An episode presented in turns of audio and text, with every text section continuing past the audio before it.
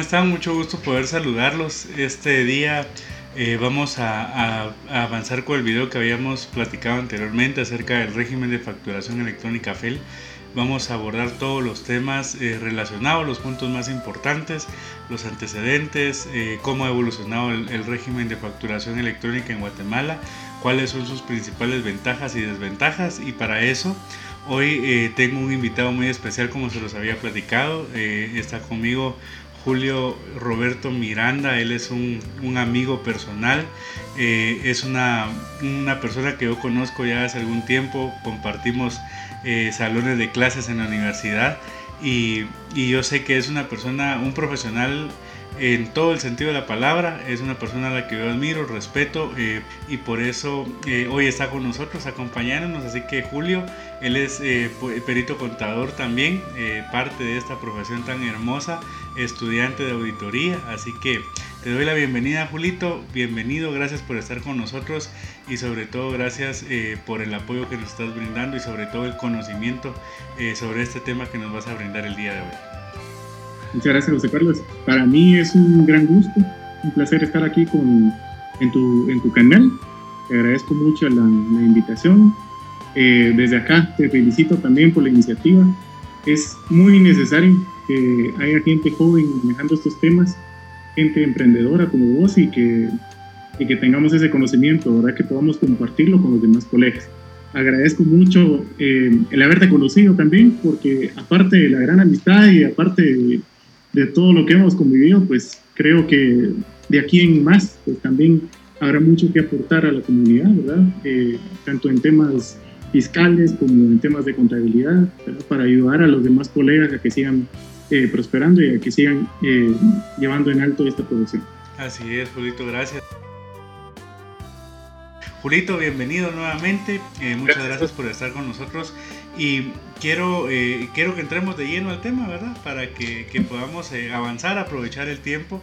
No queremos hacer esto muy, muy extenso, pero sí queremos hacer de esto una plática, ¿verdad? Eh, que podamos tocar todos los puntos. Y yo quisiera iniciar, Julito, sobre todo pues poniendo la base, ¿verdad? De qué es el FEL, el régimen FEL o la facturación electrónica, ¿verdad? en Guatemala. Eh, FEL es eh, facturación electrónica en línea, esas son, el significado de esas siglas, ¿verdad? Y, el FEL, eh, realmente en Guatemala nosotros tenemos facturas electrónicas desde hace ya bastante tiempo, por lo menos desde el año 2007, que ya tenemos como tal un régimen de facturación electrónica que, que en su momento conocimos como FASE, ¿verdad?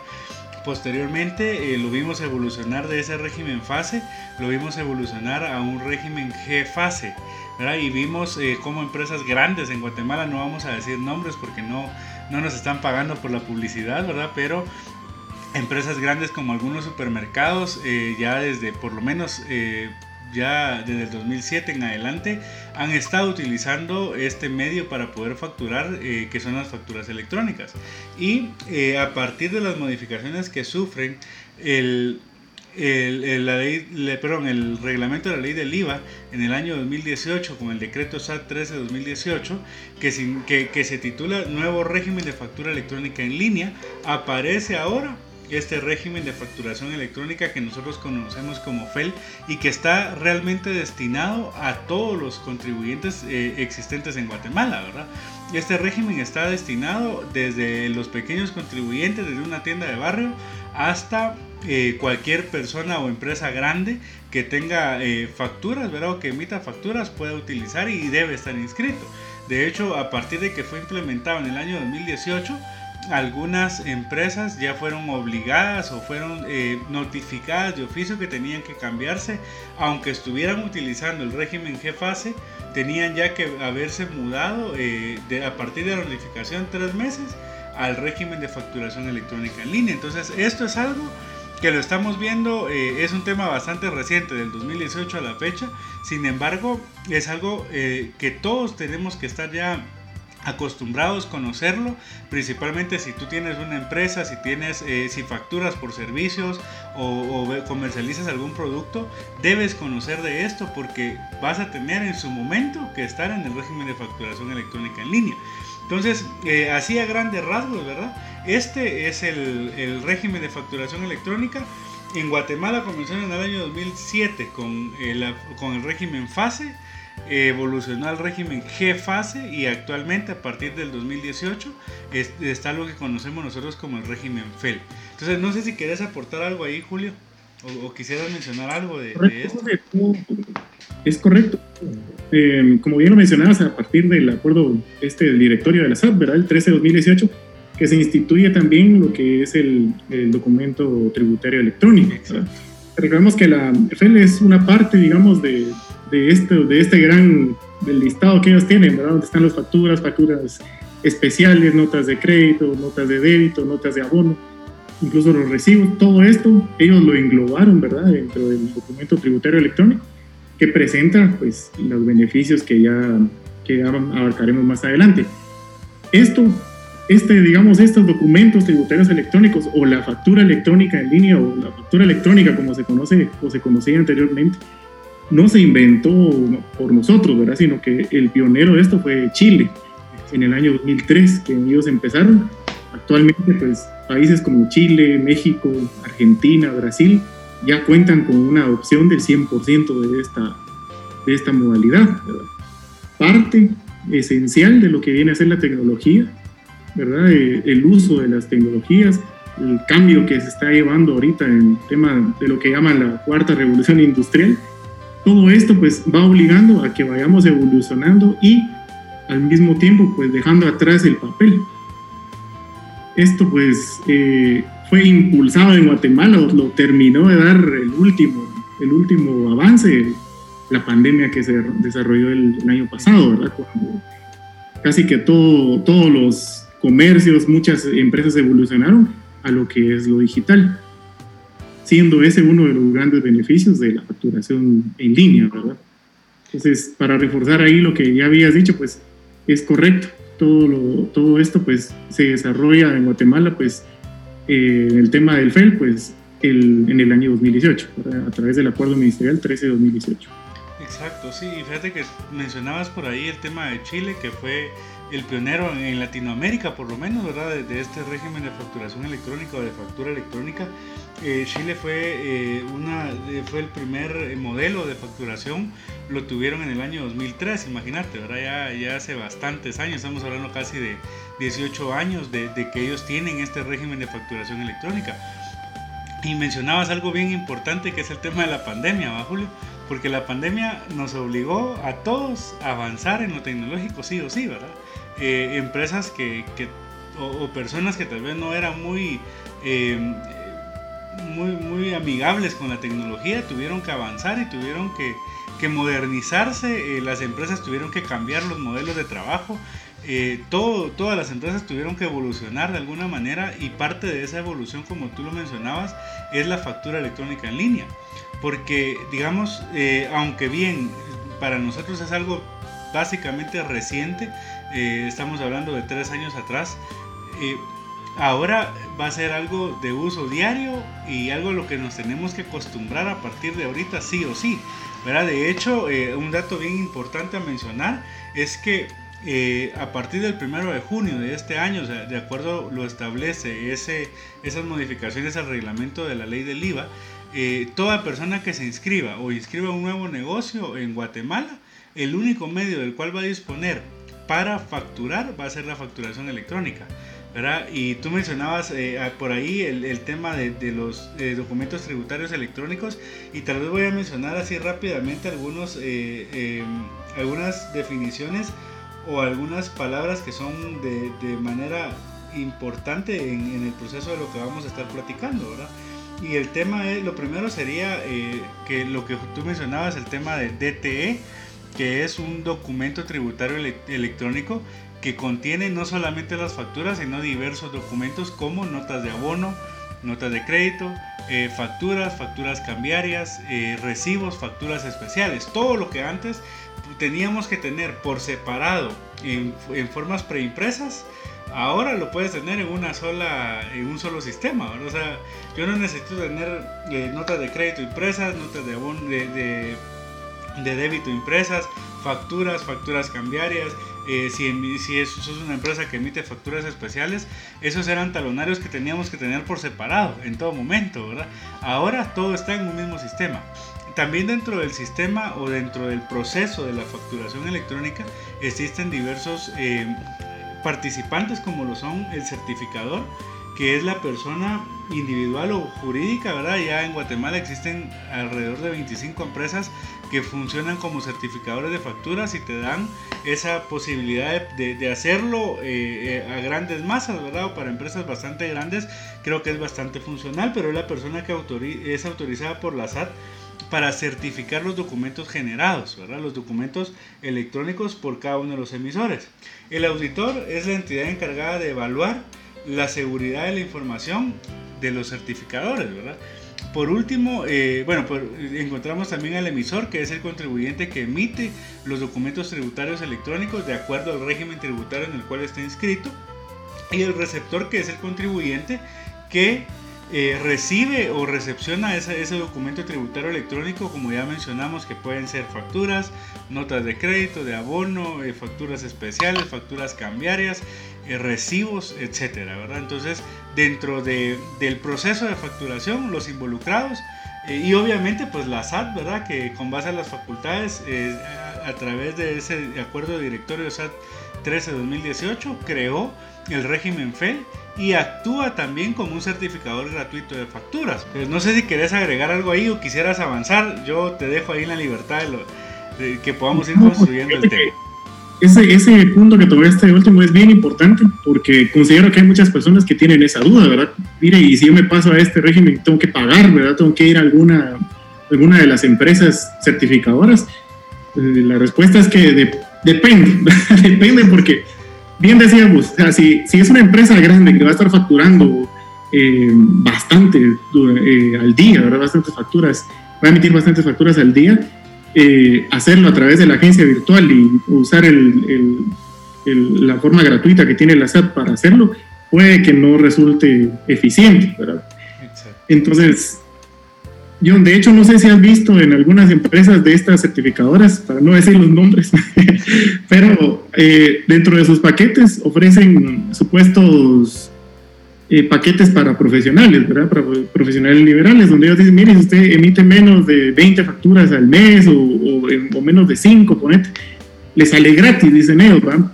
Entonces, pero, ¿qué sentido tiene? Porque al final, pues, eh, si son cinco facturas al mes, creo que te conviene más entrar a tu agencia y, hacerlo directamente. Hay otros que cobran 75 al año. Pero bueno, al final, pues ellos lo que anda es un negocio, ¿verdad? El, tema de la certificación es, es un negocio que vino ahorita en auge por todo esto, por todo esto que se hizo de la. Imagínate las, las empresas como los supermercados que emiten miles de facturas al día el hecho de tener esta certificación pues eh, directa, y no depender de un, de un tercero, digámoslo así, es casi imposible, ¿verdad? Se necesita de esas empresas que, que realicen esta labor. Claro, lo que pasa es que es mucho más ágil, ¿verdad? Eh, más ágil tener un, un, certificador y esa es la única diferencia, porque no es que no, no, no es una limitante el hecho de utilizar el, el, el sistema gratuito de la SAT eh, o que vaya a tener algo de especial o algo de diferente a la factura. Realmente eh, la única diferencia es lo que mencionaba Julio, el, tema de la agilidad. Si yo necesito imprimir una cantidad considerable de facturas al día, por ejemplo, un supermercado, imagínate Julio cuántas facturas emitirá diarias, ¿verdad? Eh, si vas a comprar un chicle, te facturan un chicle. Entonces imagínate qué cantidad de factura eh, o de facturas emitirán estos, estas empresas, que obviamente es un poquito más complicado el tener que cada empleado tenga que tener acceso a su agencia virtual y, de ahí emitir la factura, imprimirla. Entonces ellos eh, es vital para ellos tener un servicio de un certificador que les preste esa agilidad en su servicio. Pero, como mencionabas tú, yo emito dos, tres facturas al mes. O, en mi caso, por ejemplo, ¿verdad? Eh, mire, yo trabajo para el, gobierno de Guatemala. Y uno de los eh, grupos que están obligados a tener factura electrónica en línea eh, son los que prestan servicios al Estado. En cualquiera de sus dependencias eh, están obligados a emitir una factura electrónica aquellos que fueron contratados en esa modalidad.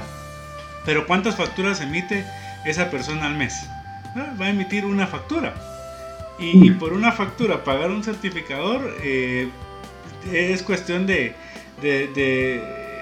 identificar los pros y los contras, pero yo creo que es más factible utilizar el servicio gratuito que la SAT lo presta con solo tener habilitada la agencia virtual y es mucho más, mucho más sencillo. Entonces, ahorita mencionamos por ahí los, los actores, ¿verdad? Los, aquellos que participan dentro del proceso de emisión de factura. Eh, mencionamos a la SAT, mencionamos al emisor, ¿verdad? Creo que, que, no lo mencioné por ahí, pero obviamente pues el emisor o el contribuyente que está emitiendo la factura, el certificador que es el que certifica el documento tributario electrónico, el auditor que es el que revisa que se cumplan con los requerimientos, el certificador cumpla con los requerimientos técnicos para haber certificado ese documento y por último el receptor de la factura o el documento tributario electrónico.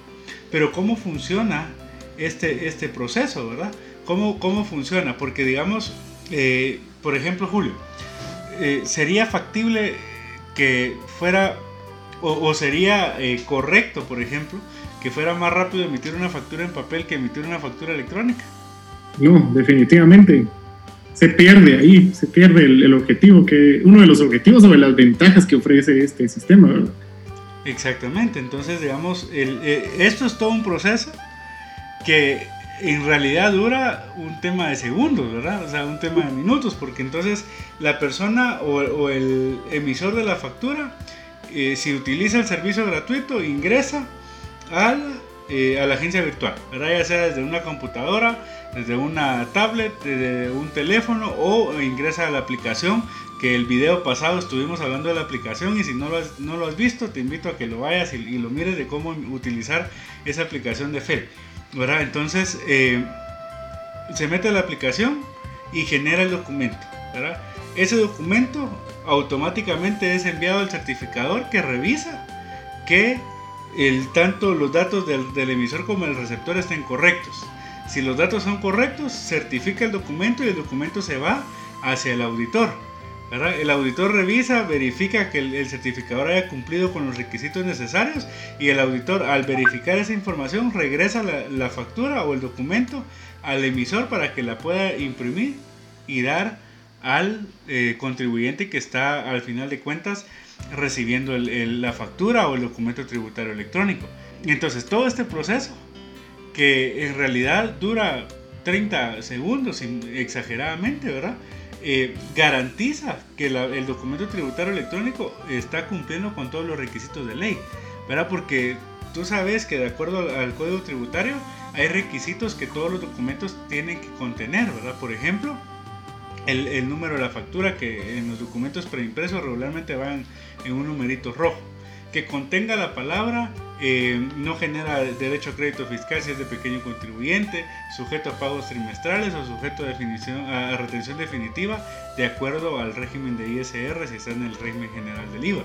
Eh, que cumpla con tener el número de autorización, la fecha de vencimiento, eh, la cantidad en números y en letras, la fecha, el NIT de la persona, todos los requisitos, ¿verdad? Pero todo esto nos lo ahorramos de tener que identificarlo incluso para el trabajo contable, ¿verdad? Que ya viéndolo desde este punto de vista, yo reviso factura por factura y me tengo que despreocupar de eso porque ya previamente a que esa factura fuera emitida existió un certificador y un auditor que verificó esa información por mí. ¿verdad? Entonces, eh, a lo que los quiero llevar es que al final de cuentas es más seguro utilizar una factura electrónica que utilizar una factura en papel, ¿verdad? claro Fíjate que de, de hecho, creo que todo esto, todo este tema también, hablando de beneficios para, para el contribuyente, pues ya los mencionaste, ¿verdad? Eh, pero también existe el beneficio para el, para el, tema de control y fiscalización que realiza la SAT. Claro. En este tema, pues vamos orientados, digamos que en Guatemala ahorita estamos como que todavía familiarizándonos con el tema de la facturación o de los documentos tributarios electrónicos. Eh, se espera llegar a un 100% de implementación, precisamente como lo decía, ¿verdad? Que a partir del 1 de julio, pues los nuevos contribuyentes son los que van a estar directamente, eh, los van a, colocar de oficio en este régimen de, factura electrónica. Entonces vamos encaminados a que en un futuro cercano el 100% de los contribuyentes estén ya trabajando en lo que es eh, en lo electrónico, ¿verdad? Y esto pues ya hay un dato bien curioso ahí, lo mencionaste con el tema de la, de, la aplicación FEL, verdad que está, que recientemente pues fue lanzada. Eh, si se han dado cuenta, pues ahí en, en, la, en, la, aplicación, aparte de poder emitir los documentos, están los documentos que has recibido, ¿verdad? Exacto. Y básicamente, pues ese es el cruce que se quiere hacer directamente, ¿verdad? De, de los, de los documentos que estás recibiendo de una vez, que ya se tienen como que a tu NIT, ya vas a ir acumulándolos ahí. Eh, otra de las situaciones, pues, es de que, por ejemplo, por ponerte un ejemplo, otro de los beneficios que podría yo ver también en esto es para los que estamos en relación de dependencia. Eh, para, si bien es cierto que ahora ya casi que mm, supera el, el costo, el, el, agregar todas las facturas a la planilla del IVA, pero por lo menos ya no es como que tengas que ir otra vez y buscar tus documentos y o guardarlos acá, sino que van a ir cayendo directamente a la aplicación. Y eso pues significa también un mejor orden, ¿verdad? Si tú llevas tus, eh, tu contabilidad, eh, si eres profesional y no llevas contabilidad, pero necesitas llevar ese control de tus compras, pues ahí va, ¿verdad? Entonces, ese sería uno de los grandes beneficios. Y te mencionaba lo de, lo de Guatemala, que hasta ahorita nos estamos familiarizando con el tema de la factura electrónica y los documentos tributarios electrónicos, pero hay un paso que es a donde vamos dirigidos, ¿verdad? Que es la contabilidad electrónica. Y en otros países ya se está manejando todo. O sea, básicamente ya la administración tributaria sabría de todos tus movimientos, ¿verdad? Ya si alguien te emite una factura, esa contabilidad tendría que registrar la compra, debiera estar, si es de mercadería, debería estar en un inventario, que todo eso va a estar directamente ya en el tema electrónico. Y a eso vamos. Ese es el, el, siguiente paso, creo que va a ser ese. O sea, el, el, tema de empezar a familiarizarnos con la contabilidad electrónica. En unos tres o cuatro años, calculo yo, que estaríamos ya tal vez en este mismo canal hablando de lo mismo, ¿verdad? Pero enfocados ya a la contabilidad, que eso es, creo yo, uno de los siguientes pasos. Em, bien lo mencionabas y desde la práctica contable es eh, una de las cosas más beneficiosas, considero yo, que al momento de que alguien te está emitiendo una, una factura, con solo el hecho de darle tu número de identificación tributaria, ya se llenan tus datos. O sea, si ya no es aquello de que, eh, mire, la empresa tiene un nombre, eh, Xerox, por ejemplo. Entonces, ya no es necesario que le digas, mire, es X, E, R, O, X, ¿va? Porque si está mal escrito, ya tienes un problema a la hora de que te revisen. Si tu dirección, que aunque no es de los requisitos indispensables, está mal, pues también tienes otro problema. Si pusieron mal tu NIP, tenés otro problema. Entonces, con todo esto, pues en el aspecto contable también se, ah, eh, nos ayuda, ¿verdad? Igualmente en el tema de, que puedas descargar las bases de datos o, el listado de las facturas que has ingresado directamente desde la aplicación o desde la agencia virtual, también te ahorra bastante tiempo en no tener que estar tabulando otra vez los, documentos. desde, el, desde el tema de nosotros los contadores, pues esas son, son de las ventajas que yo considero son importantes. Hay cosas que mejorar, por supuesto, hay cosas que mejorar. Yo te digo, eh, a veces cuando uno está en el supermercado, eh, te dice, ahorita tenemos la factura, y ahí empieza eso a dar vueltas, se queda. Pues, pienso yo que todavía, aunque es rápido, necesita una, una mejora, necesita, necesita mejorar los tiempos de respuesta entre esa autorización, porque, bueno, es probable que para uno, pues, eh, para una empresa, pues, normal, un movimiento normal, unos dos, tres segundos, cuatro o cinco segundos sean irrelevantes pero hay empresas que su facturación es tan rápida que esos segundos van sumando y van sumando y, al final pues representaría alguna pérdida, ¿verdad? Entonces, esa es una de las cosas. Otra situación que creo que hay que mejorar eh, está en, el, en, la agencia virtual, ¿verdad? En la interfaz del usuario de la agencia virtual. Eh, no sé si te has dado cuenta que hay una duplicidad, ¿verdad? Puedes entrar a las cosas por dos medios. Si quieres emitir una factura electrónica, puedes hacerlo desde la página inicial o puedes irte a aplicaciones, luego el menú y o sea, tenés como que esa doble, doble forma de ingresar. Tal vez sería bueno eh, recortar esos pasos, ¿verdad? Eh, igual si querés cambiar tu contraseña es un poquito, no está tan explícito ahí, ¿verdad? Sino que tenés que seguir una serie de pasos. Entonces, por supuesto, está susceptible de mejora, pero considero que la, la, administración tributaria en este sentido va bien encaminada por encima de otras instituciones. Eh, con el hecho de que vos ahora puedas venir y solicitar tu NIP completamente en línea sin tener que presentarte a alguna agencia, que puedas actualizar tus datos, eh, todo esto pues va sumando a la digitalización que en otras instituciones como el registro mercantil todavía está un poquito atrasado. Entonces vamos a eso, ¿verdad? Vamos a los beneficios y creo que, como te decía, el siguiente paso, no sé qué pensés al respecto, el siguiente paso pues sería ya la contabilidad.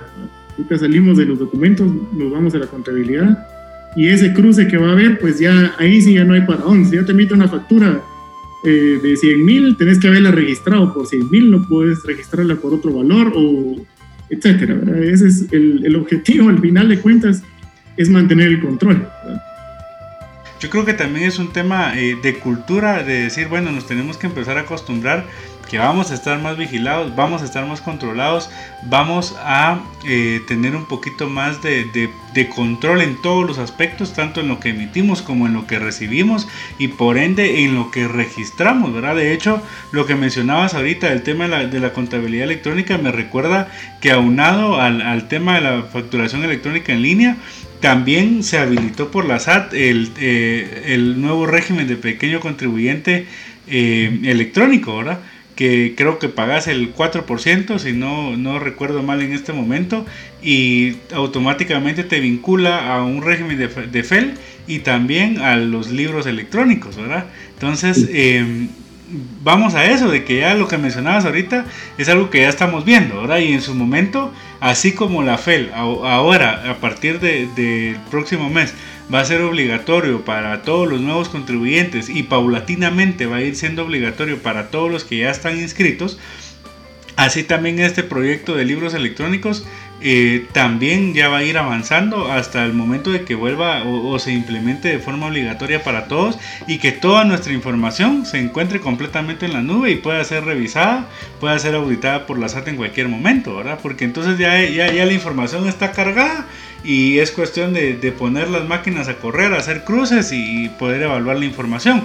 Pero eso lo que tiene que provocar es también un cambio de cultura en nosotros, de estar dispuestos a pagar nuestros impuestos y de estar dispuestos a, a saber de que si bien hay muchas ventajas eh, de la factura electrónica, también un tema importante del cual tenemos que hablar es que eh, eso nos va a obligar a pagar impuestos de una manera más correcta. Y ese es otro de los temas bien importantes, ¿verdad? Porque en Guatemala específicamente, a partir del 2007, que se implementó la factura electrónica en línea, eh, se, la factura electrónica como, como el régimen FASE, se ha visto un incremento en la recaudación de los impuestos, ¿verdad? Eh, principalmente en la recaudación del, del IVA.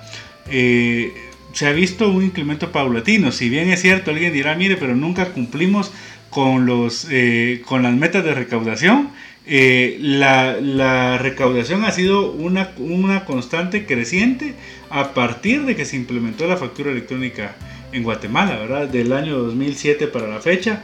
Eh, solo para hacer un comparativo entre fecha y fecha, en el 2007 la recaudación total del IVA fue de 6.647 millones. Y en el 2019, el, año, eh, el último año que tenemos datos, eh, por lo menos más, más reales, ¿verdad? Porque sabemos que la pandemia eh, causó un poquito de desfase. Eh, se recaudaron 15 mil millones 896.60 millones de quetzales. Ahora, o sea, si comparamos entre un año, el año de inicio de la implementación, al año 2019, donde ya estaba implementado el FEL, la, el aumento en la recaudación ha sido eh, bastante diferencial. Eh, podemos decir que es el doble, ¿verdad? Y cada año, si revisas la tablita de, de, lo que se recauda por, en la SAT solo con el IVA, cada año ha sido un aumento constante. Entonces, eh, vamos a lo que tú decías, que la factura electrónica va a facilitar para la SAT esa, esa fiscalización. ¿verdad? Al contribuyente le tiene muchos beneficios, pero eh, si lo queremos ver como un, una desventaja es que la SAT le va a facilitar esa recaudación en, materia tributaria y por ende nos va a obligar a nosotros a ordenarnos de una mejor manera. Nos va a obligar a nosotros a hacer las cosas tanto profesionalmente eh, como contribuyentes, a hacerlo de una mejor manera, más ordenado, más real y por ende a pagar nuestros impuestos como nos toca, ¿verdad? Entonces, eh, creo que por ahí va, eh, tenías toda la razón y esperemos que de aquí a, a 3, 4 años, como decías, estemos por acá platicando acerca de, la contabilidad electrónica ya implementada de una forma eh, más estable, ¿verdad? Entonces, no sé si querés agregar algo ahí, Julito, o te querés ir ahí con las ventajas y desventajas para... Yo creo que ya estamos hablando de eso, ¿verdad? Pero si no, entramos ahí de lleno. Sí, fíjate que dentro de las ventajas que mencionábamos, ¿verdad? Es eh, el tema de la inmediatez, ¿verdad? Que va a tener la, factura, el, el hecho de, minimizar los errores que puede haber al momento de facturar, ¿verdad? Que era lo que platicábamos. Yo pienso que también de parte de nosotros, de parte de la cultura que mencionabas, eh, muchas personas, por ejemplo, yo soy pequeño contribuyente, ¿verdad? Y, y digamos que la factura a mí de crédito no me sirve. O sea, si yo, la factura de compras, a mí, para algún incentivo fiscal o para, para digamos, eh, aprovechar el crédito fiscal, a mí no me sirve. Y eso genera una cultura en la que yo digo, bueno, ¿para qué, para qué pido factura, verdad? Aparte se van a tardar más en lo que le doy mi NIT, en lo que le doy mi, mi nombre todo. Entonces muchas personas no piden factura. Entonces creo que también esto va a venir a ayudar eh, el, el, tema de que sea tan inmediato, las personas pueden empezar a optar a pedir su factura, a obligar a la parte que le está prestando el servicio, de que le está dando el bien, obligarla a que también lleve ese control, ¿verdad? Que, a que asegurarnos de que ellos estén pagando también sus impuestos. Entonces, considero yo que eso sería parte de las, de las ventajas, el control que va a tener el contribuyente también sobre sus compras, asegurarse que cumplen también con todos los requisitos que, que bien decía, ¿verdad? Que, por ejemplo, se dan los casos, o se daban los casos hasta el año pasado, donde recibías una factura, pero ya estaba vencida, por ejemplo, o ya estaba fuera de tiempo. Entonces, todas esas cositas son las que se van a ir mejorando y van a quitarle esa carga al contribuyente de estar revisando que, que esté bien, ¿verdad? Que la factura esté bien. Media vez está con su autorización, pues ahí ya tenés garantía de que, la, de que la empresa no solo está cumpliendo con sus impuestos, que es otra de las situaciones que la SAT pide, ¿verdad? Que te cerciores que tus proveedores estén, estén bien fiscalmente. Porque te vas a cerciorar de que las, de los documentos cuenten con todos los requisitos que, se, que establece la ley.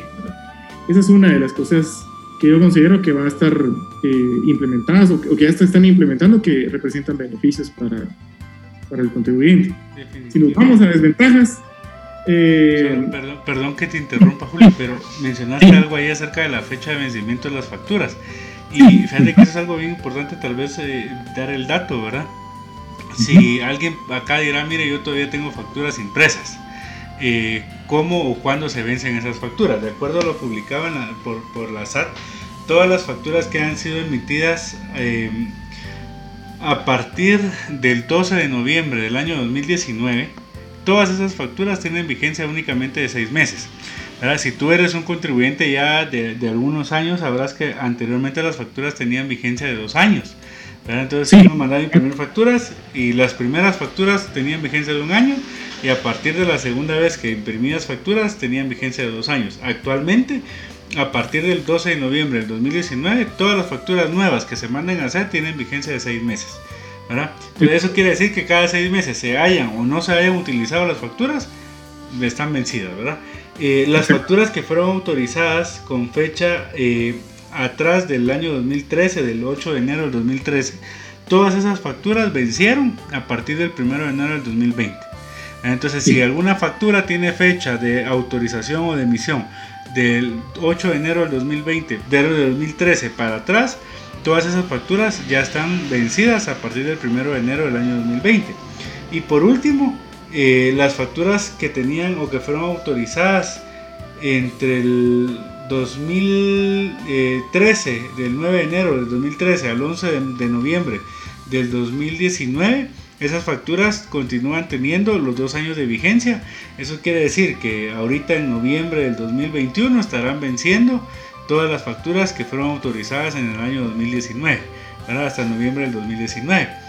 Entonces, tenemos que tener en cuenta eso eh, para poder eh, eh, evaluar también esta situación, ¿verdad? Porque, como bien lo decía Julio, las facturas electrónicas no tienen una fecha de vencimiento. Ahora la factura electrónica ya no tenemos ese problema de que se me va a vencer la factura. No, no tiene fecha de vencimiento. Pero las preimpresas es importante tomar en cuenta estos, estas fechas, ¿verdad? Bueno, de, hecho ese paréntesis comercial, perdón Julio, te devuelvo la palabra y vas a comentar algo más ahí de una desventaja. Sí, es importante mencionar eso y aclararlo, ¿verdad? Porque sí, a veces se le pasa a uno, digamos, y después las dudas, pero al no estar en vivo, entonces es mejor dejarlas de una vez saldadas, ¿verdad? Eh, sí, es correcto.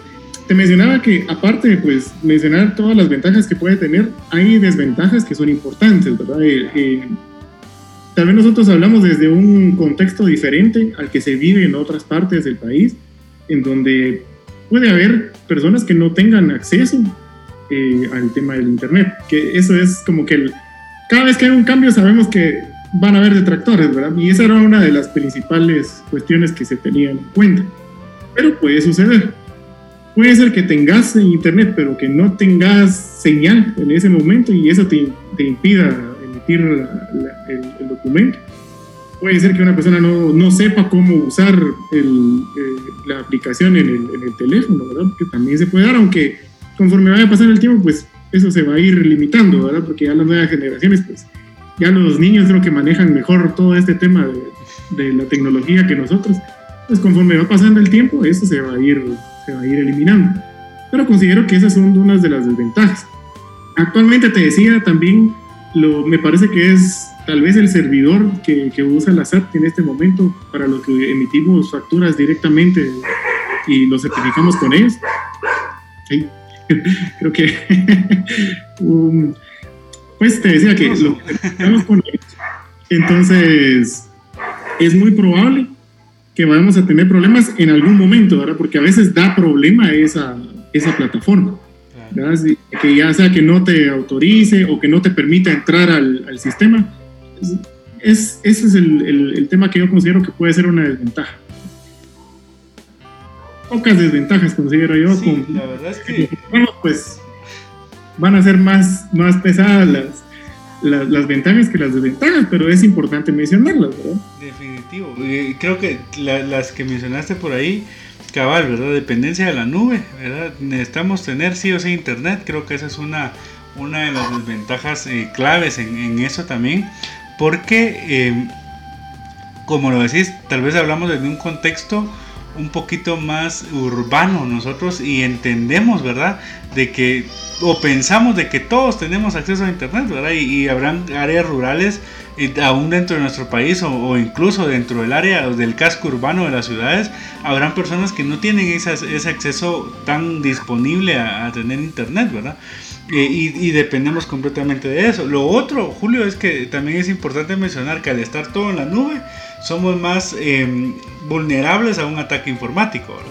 Eh, creo que también esa es otra de las desventajas que podemos mencionar, el tema de que necesitamos tener una buena protección, un buen antivirus, un buen eh, sistema de, firewall para poder defender nuestra información, eh, tener copias, tener, aparte de un servidor principal, tener una copia en un, lugar secundario, porque como, lo, como al, estar todo en la nube, eh, somos más vulnerables a que cualquiera pueda querer robar nuestra información y, sabemos que hoy en día a veces es tan fácil eh, poder hacerlo, ¿verdad?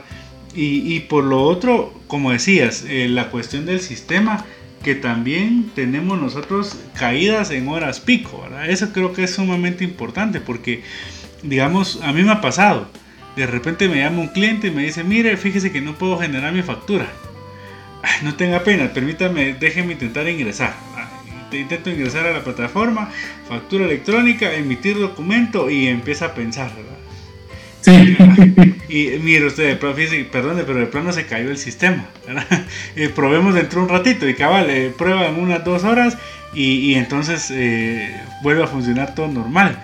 Ahora, pero a la larga, esa es una desventaja porque, como decís, va a un negocio donde yo tengo que emitir la factura inmediatamente necesito tener el sistema todo ahora. Y, fíjate que yo quisiera abonar ahí, no es que esté haciendo publicidad, pero eh, vuelvo al tema de la aplicación FEL. Mira, eso para mí fue un, hit de la SAT, ¿verdad? Porque, sinceramente, yo que, vengo utilizando la factura electrónica ya desde el 2018, eh, tanto a título personal en, mi empresa como eh, asesorando a los clientes que, que, nosotros atendemos en la oficina. Eh, ya desde el 2018 hemos venido eh, evaluando y, utilizando el sistema de FEL. Hasta que apareció la factura, la aplicación de FEL, mira, eso fue una maravilla. ¿verdad? Porque es mucho más ágil, más versátil, yo lo hago en mi teléfono, eh, otra ventaja que podemos mencionar es que de repente estás paseando en la playa, estás en el puerto y te llama un cliente y te dice, mira, necesito mi factura o corríjame la factura y no necesitas salir corriendo del puerto porque tenés que mandar la factura. Estás ahí en la playa y, generas tu factura y la mandas.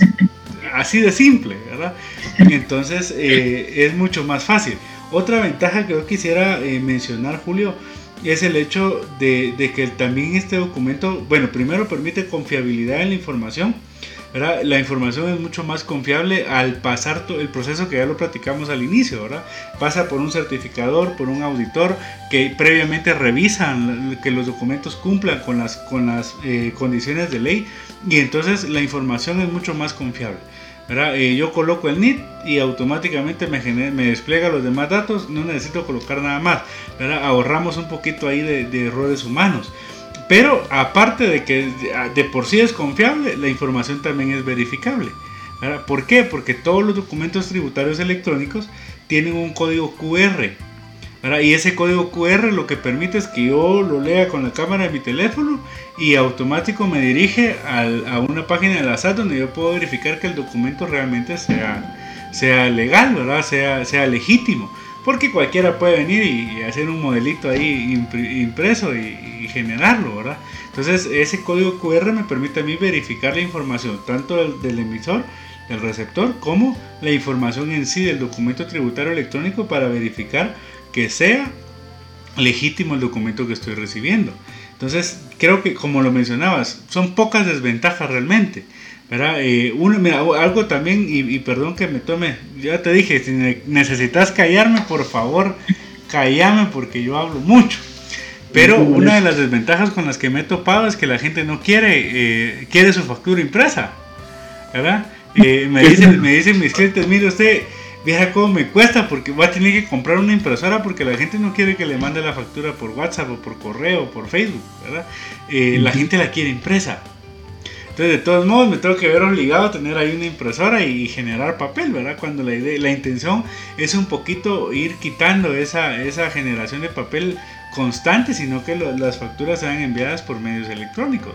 Entonces, eso también podría ser en su momento una, una desventaja. El, tema de que yo como contribuyente o yo como comprador, como, como una persona eh, que, constantemente genera el comercio y, pide factura, no la quiera tener de forma eh, impresa, ¿verdad?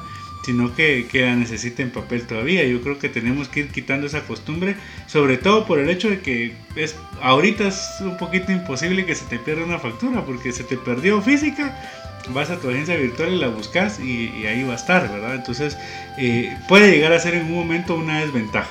Pero eh, también como decías, vamos a tener que ir en ese cambio, en ese proceso de, ir, de ir eh, renovándonos y entendiendo que las cosas están cambiando y conforme la nueva generación pues vaya avanzando también esos temas van a ir siendo un poquito más del día a día pero también eh, aquellas personas que ya están hoy metidos en esto, empresarios que, que, se han tenido que ver en la necesidad de avanzar, en la necesidad de actualizarse, creo que va a ser sumamente importante para ellos también el, el entender, ¿verdad? Que ya voy a ir a la tienda ya no me van a dar una, un papel, ¿verdad? Me van a decir, mire, su factura le llega por correo, Y, yo voy a entender que, que, por ahí va a estar, ¿verdad?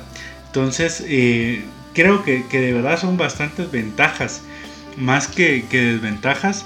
Eh, son bastantes ventajas, todo es más ágil, es más rápido, más confiable, eh, más fácil de, hacer, no es complicado generar una factura electrónica, pero nos tenemos que ir acostumbrando, tenemos que ir cambiando esa cultura y entender, ¿verdad? Países como Chile, como lo mencionamos en su momento, desde el 2003 ya, ya tiene este régimen implementado.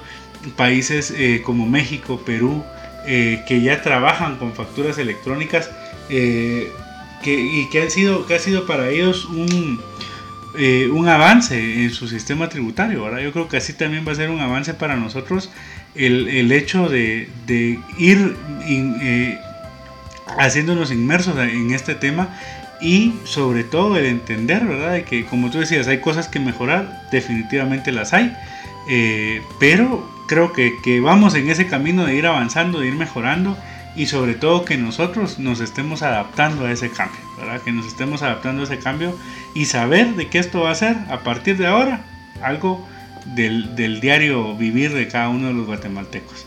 Entonces quisiera dejarte ahí la palabra, Julio, perdona como te dije, hablo mucho. De verdad, perdón si no te dejé hablar eh, lo suficiente, pero eh, te dejo la palabra si quisieras agregar algo más si quisieras eh, pues dar ahí tus, tus, impresiones finales, ¿verdad? Y... Sí, con mucho gusto. No, y no te preocupes, ahí se nota la, la, pasión con la que te referís a todos estos temas y pues dice mucho del ámbito profesional, ¿verdad? Que aparte, bueno, no basta también solo con conocer, sino que aparte la experiencia que, que tenés, ¿verdad? Es, es, es aval también de la calidad de tu servicio. Entonces, yo desde acá pues te felicito y te exhorto a que sigas adelante, ¿verdad? Sos un excelente ejemplo para las generaciones que están ya inmersas en este tema de la tecnología, ¿verdad? Hay personas que están ahí que, ¿será que sí lo hago o no lo hago? Y pues dar ese paso al frente y decir, bueno, yo lo hago por, por, por los que no quieren hacerlo y lo hago para, para hacer esa semilla diferente, pues es de admiración, ¿verdad? Eh, parte de esto, pues mencionabas ahí un aspecto bien importante que es la cultura. Considero que todo emprendedor debe tener esa cultura desde que empieza, desde que inicia con un pequeño negocio, por más pequeño que sea, de tratar de estar eh, siempre en la formalidad. Eso dice mucho también del tema ético de, de, de su empresa o de su emprendimiento y es un llamado también a las autoridades para que faciliten, ¿verdad? Para que faciliten al, contribuyente, al emprendedor, que no le pongan tantas trabas, ¿verdad? Porque a veces para abrir un, establecimiento tenés que solicitar mil permisos, tenés que hacer mil trámites, tenés que ir a mil lugares y, es engorroso, ¿verdad? Al final la economía es eso, es rápida, se necesita que sea ágil el tema estas eh, implementaciones con la tecnología pues vienen a ayudar bastante a que, todo esto se, vaya eh, manejando de manera más eficaz. Pero es necesario también que si bien va a haber una cultura diferente para los contribuyentes, también que empiece a cambiar la cultura de, la administración tributaria, la cultura de, todos los, los, entes que rigen, ¿verdad? Los entes legisladores también tienen que ponerse eh, en el lugar del emprendedor y facilitar, facilitar y hacer, hacerlo todo más, más eficiente. Entonces me voy con ese, con ese pensamiento. Te agradezco mucho por la oportunidad de estar aquí en tu canal. Eh, sabemos que vas para adelante y es un gran honor haber sido el primer invitado de, de aquí del canal. Eh, sé que va a seguir creciendo y pues no descartamos seguir colaborando, ¿verdad? En lo que se pueda ayudar, con mucho gusto. No va a ser la última vez, eso tenerlo por seguro. Eh, esperamos tenerte acá seguido, ¿verdad? Y, tú mencionabas ahí también eh, ese tema de la cultura y la formalidad. Es algo que, que, yo recalco mucho cuando alguien está iniciando un negocio. Digo, mire, es más fácil ordenar algo pequeño que ordenar algo cuando ya es grande y ya le perdimos el control. Entonces es importante, ¿verdad? Eh, los cambios a veces son, son difíciles afrontarlos, pero en la mayoría de las ocasiones son necesarios. Y estos cambios que se están dando son cambios que definitivamente son para bien, que definitivamente son cambios para mejor, para mejorar eh, en todos los aspectos, tanto como empresas, como emprendedores, como eh, pequeños o grandes contribuyentes. Son cambios que nos atañen a todos y que son cambios de mejora. Entonces nos tenemos que ir adaptando, cambiando esa cultura y cambiando esa forma de pensar, de decir entre menos pago es mejor, no. ¿verdad? Creo que como viéndonos al tema cívico, y, esto también nos estamos saliendo del tema, ¿verdad? Pero eh, como guatemaltecos nuestra responsabilidad es contribuir con lo que nos toca pagar de impuestos, ¿verdad? Y, y hacerlo de la mejor manera y creo que esta eh, implementación del régimen de facturación electrónica va a ayudar en gran manera a ese tema de formalizarnos como país y también de, formalizarnos como contribuyentes, que las cosas vayan siendo cada vez para mejor. Y gracias eh, por el tiempo que nos regalaste hoy y sobre todo por el conocimiento que, que nos compartiste. Así que esperamos verte pronto y muchas gracias Julio. Gracias José. A todos los demás, eh, esperamos vernos pronto. Eh, esté pendiente al canal. Invito a que se suscriba, que le dé clic ahí a la campanita para que le lleguen las notificaciones cada vez que subamos un nuevo video. Y esperamos que esta plática entre amigos haya sido de gran utilidad para ustedes. Así que nos vemos en una próxima. Bendiciones.